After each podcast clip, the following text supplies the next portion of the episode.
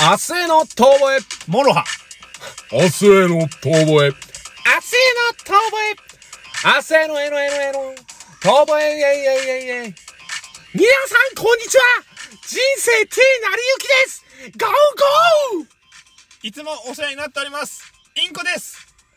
このラジオ番組は、元お笑い芸人の二人たちがさ、一流目指すも挫折して二流になって、二流をこれから目指そうっていう、明るく楽しい、そして熱いラジオ番組なんだよ革命を起こす幕開けのようなキーが高え、キー高くて喉が潰れそうだでもさ、いや、全然大したことないんだけど、あれ、なんだろうね。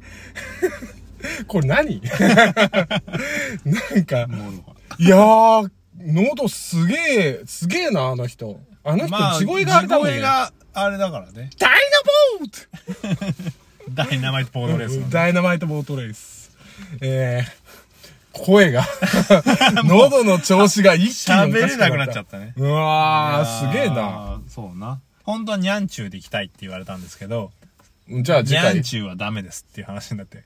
あ、あ、あ、あ、あ、あ、あ、ああ、あ、あ、あ、にゃんちゅうだにゃん。ちゅうだにゃ。でもあのティム・バートン監督が、にゃんちゅうワールド放送局最高って言ってたからね。いやー、すごいじゃないですか。すげえぞ。あの世界のティム・バートンがにゃんちゅうしてる。何の工場になるんですかね、じゃあにゃんちゅうはね。にゃんちゅうの工場。工場。ニャンチューと、遠からんものは音に聞け。近くにいるものは目でも見よ。我が世界のにゃんちゅうだにゃん。にゃんにゃんちゅうは猫ですか？ネズミですか？にゃんちゅうは、にゃんちゅうだにゃんという、アンサーになってないと。哲学的だね。俺、これ聞いた時にマジ、俺これね、確か中学生ぐらいの時に聞いたのかな、にゃんちゅう、その言ってるの。衝撃だったもんね。にゃんちゅうすげえなって思ったもん。俺さ、ニャンチューが全然知らなかったの。でもずっとその、それこそ10年ぐらい前のネタ合わせとかでさ、ずっとニャンチューやってんだよね。あの、こう、だべってる時とかに。ああ、やってた。で、ニャンチューって何なんだろうって本当に思ってて。うんで、聞いたり、ニャンチューって何って言うと、うん。なんか、ニャンチューは、ニャンチューじゃニャンってこう言う言って返してくるじゃん。うん。だから何なんだニャンチューはって思って、うんググってみて、うん。え、ニャンチューって俺の想像と違うってなって。あれすげえぜ。あのね、NHK 教育のキャラクターってね、ワンワンもそうだけどね、すげえんだよ。マジで。歴史もそうだけど、あの人ら、化け物だぜ。本当に。そうね。子供に何か植え付けようとしてるよね。いや、あのね、だから、それこそワンワンで言うと、ワンワンいつも元気なワンワンですっていうのを、今でも言っても通じんの。今の子供たちが。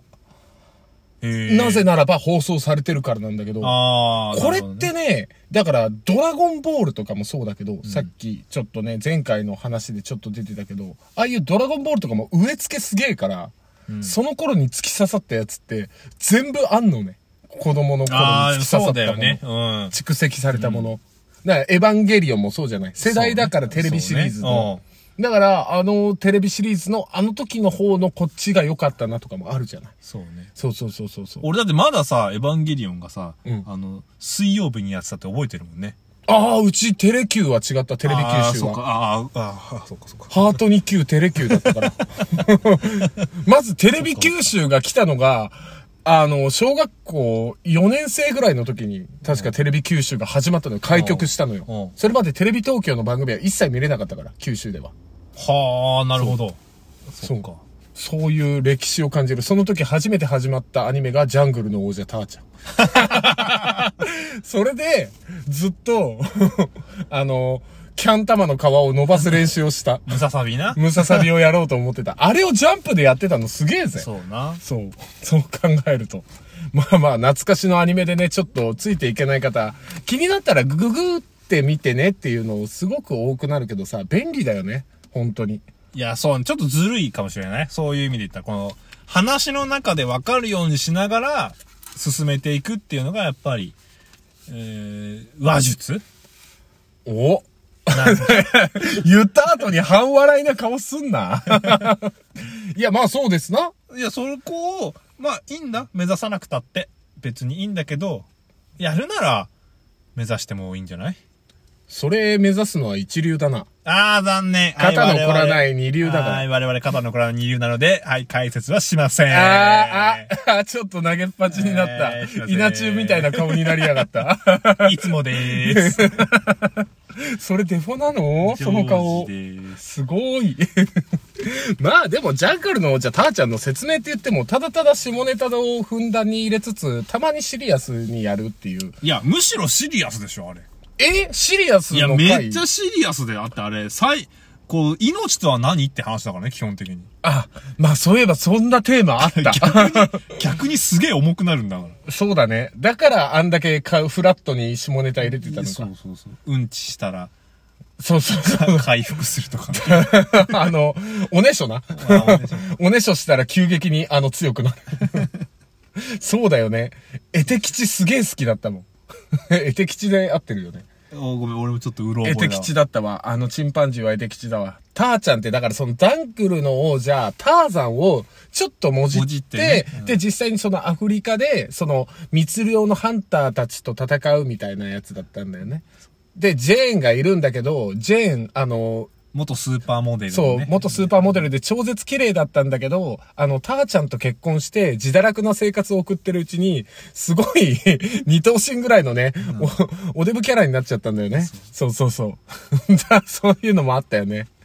いや説明入れてきたね。ー、え？入れてきたね、説明。いやー、あれ懐かしいなと思って思い出しながら、あのー高校生の時の柔道部のこう監督の先生のあだ名がジェーンだったからさ。なんでだよ。いや、顔が似てんだよ、本当に。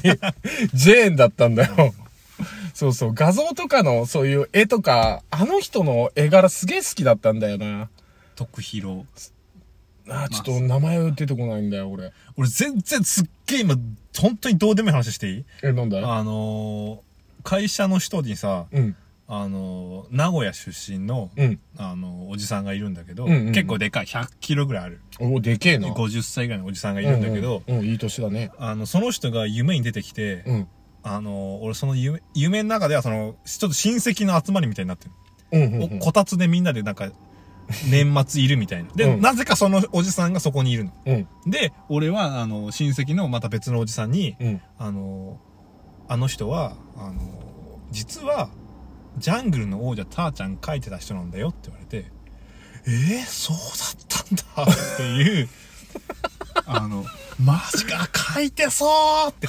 でも、もうその一作でやめちゃったんだよねっていう話をされて、あ、でもすげえなっていう夢を見たっていう。あと、ターちゃんの後書いてるからね。そう三四郎と、三四郎なんだっけ？あれ、タイトルも出てこない。全然今も書いてるし、うん、そうだよね。それ俺目覚めたら知ってる。うん。目覚めて、ふわって起きた時に、いや、そんなわけねえだろって自分で突っ込んだ。あの、セルフ夢ツセリフッコミ。夢突っ込み。夢に突っ込むってうん、ちょっとどうかと思ったけど、うんふわって起きて、いや、そんなはずねえだろって。うんうんうん。だって書いてるし知ってるし。まあ、そうな。本当にどうでもいい話だったな。夢の話だからね。ビビった。どうしようもない。本当にどうしようもないね。夢でも最近見ないんだよね。ああ、やっぱりもう、なんだろう、もう35ぐらいになってくるとさ、なかなか見れなくなってくるよね、そういう意味で言うと。目を開けて見る夢なら、今は、ってこの歌わかる？あ、なんか聞いたことある気がする。悠々白書。デイドリームなんたらだ。そうなんですよ。目を開けて見てる言うんだよ、ずっと夢を。夢を見ていたのさ。そう。覚めない夢を見ていたのさ。こっちの片方は未来を見て、こっちの片方は自分の過去をずっと見ている。カウボーイビバップじゃん。おおちょっとセリフ変わってたけどね。ちょっとごめん、うろ覚えだった。でもそう考えるとさ、本当オタクだよな。いやー、だって今の話ずーっとオタクの話だもん。オタクすごいよね。なんかさ、漫画の話を1話全部丸々っとしたくなってきた。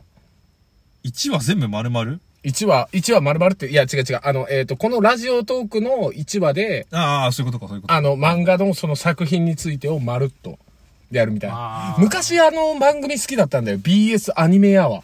ああ、俺漫画やわ世代だわ。あ、それだ。漫画やわか。アニメやわも確か。あ、アニメやわもあったよね。確かに漫画やわもあったんだ。漫画やわの方が、あのーおっさんのオタクたちが、あの、今流行ってる漫画とか、昔流行った漫画をこけ下ろすっていう、あー、あったあの、実にあの、漫画やわ。うん。アニメやわを見てた、俺。夏目漱石の孫とかな。へー、あのが出てたの。岡田ガイナックスの。あー、そうそうそう、岡田さんね。岡田最近やたらとなんか YouTube のおすすめで上がってきて見るようになったら、あのおじさん、面白いね。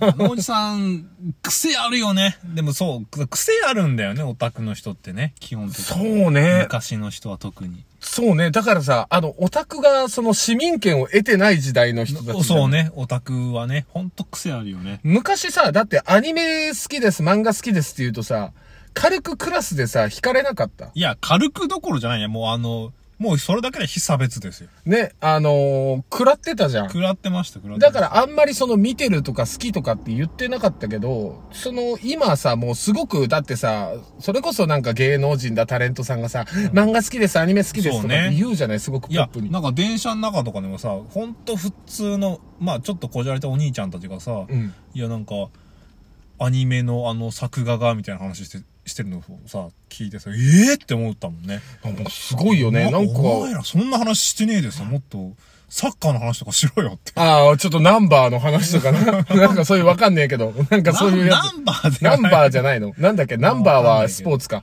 なんか音楽の話とかそうそうそうそうししたらいいのにって。確かにな。そう考えるとアニメ漫画が市民権をいつの間にか得ちゃってたよね。そうね。まあ、まあ、そりゃ、いい、ね、文化としてはもうあれなんでね。うんいいとは思うんですけどね。よし、決めた。次回からは、えっ、と、アニメ漫画強化月間。これでいきましょう。強化月間。